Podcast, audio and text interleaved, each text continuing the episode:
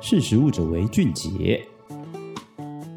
Hello，各位听众，大家好，欢迎收听《识食物者为俊杰》，我是艾伦。说到这个浮萍啊，你会想到什么？也许是那个说生长力很强，就是你很常在一些水上面会看到的很多绿色的，那就是浮萍。或者是近年来可能有人研究说，这个浮萍含有丰富的植物性蛋白，然后被当作超级食物。但我今天讲的都不是这些，而是要说它其实可以作为这个动物的饲料，而且它比目前广泛使用的黄豆所带来的碳足迹更少。根据这个。联合国粮食及农业组织的报告，畜牧业占全球温室气体排放量的百分之十四点五，也被视为是全球暖化的元凶之一。不过啊，对大多数的人来说，可能没办法直接说哦，我都不喝牛奶了，或是我都不吃肉了，可能比较少。所以为了减碳，我们必须还是要想一些办法。而这个美国农业新创公司 FYTO 就选择以高营养价值，然后又容易消化的这个作物扶贫，然后从饲料开始减少这个碳排放，再搭配量身定做。的这个种植系统，甚至啊可以达到这个负碳排。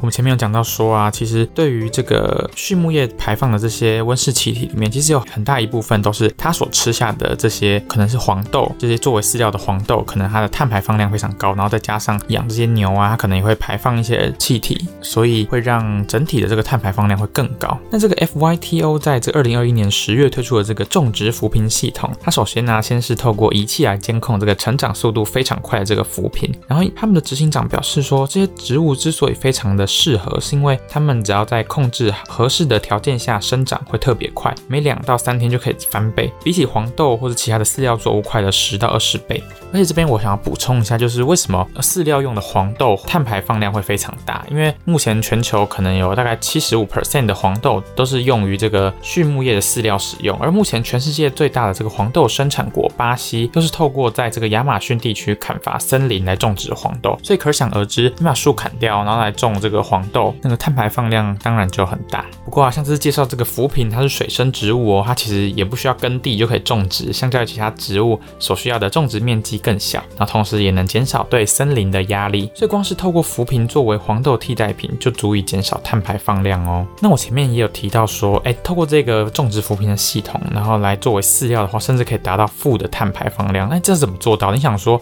它不就是最多就是减排而已吗？那怎么还可以？到碳排放量居然还可以变到负的，原因就是呢，在这个种植浮萍的肥料选择上，它不仅完全不使用碳排放量较高的这个化学肥料，反而是去采用动物的粪便，像是牛粪作为肥料，让浮萍在生长的过程中捕获这个粪便所含的碳和氮，将原本会排放至大气层的这个温室气体牢牢锁在浮萍里面。好，那听到这边你可能会想，那既然浮萍这么厉害，那它可以完全取代黄豆吗？那根据这个 FYTO 的执行长表示啊，它生产的这个浮萍是可以完全取代饲料中的黄豆的哦，而且如果是直接来取代这个饲料的话，大约可以取代目前乳牛所吃食物的百分之三十到四十，估计可以降低鲜乳生产碳足迹至少百分之四十。不过，这有个隐忧，就是其实目前相较于这个黄豆，已经作为这个畜牧的主要饲料好几年了，然后对于它的研究或者是如何要去控制它，其实都已经是大家都非常熟悉。但是浮萍目前只是刚进入一个实地饲养的阶段哦。不过我们还是可以期待说，当然假。假设是说没办法让全部的人都不吃肉或是不喝牛奶这样子的情况下，我们必须还是要去解决这个畜牧业带来的这个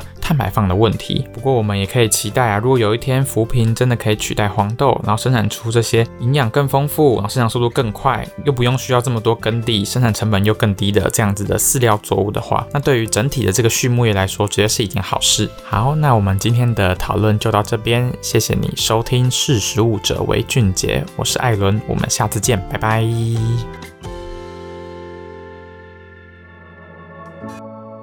识时务者为俊杰。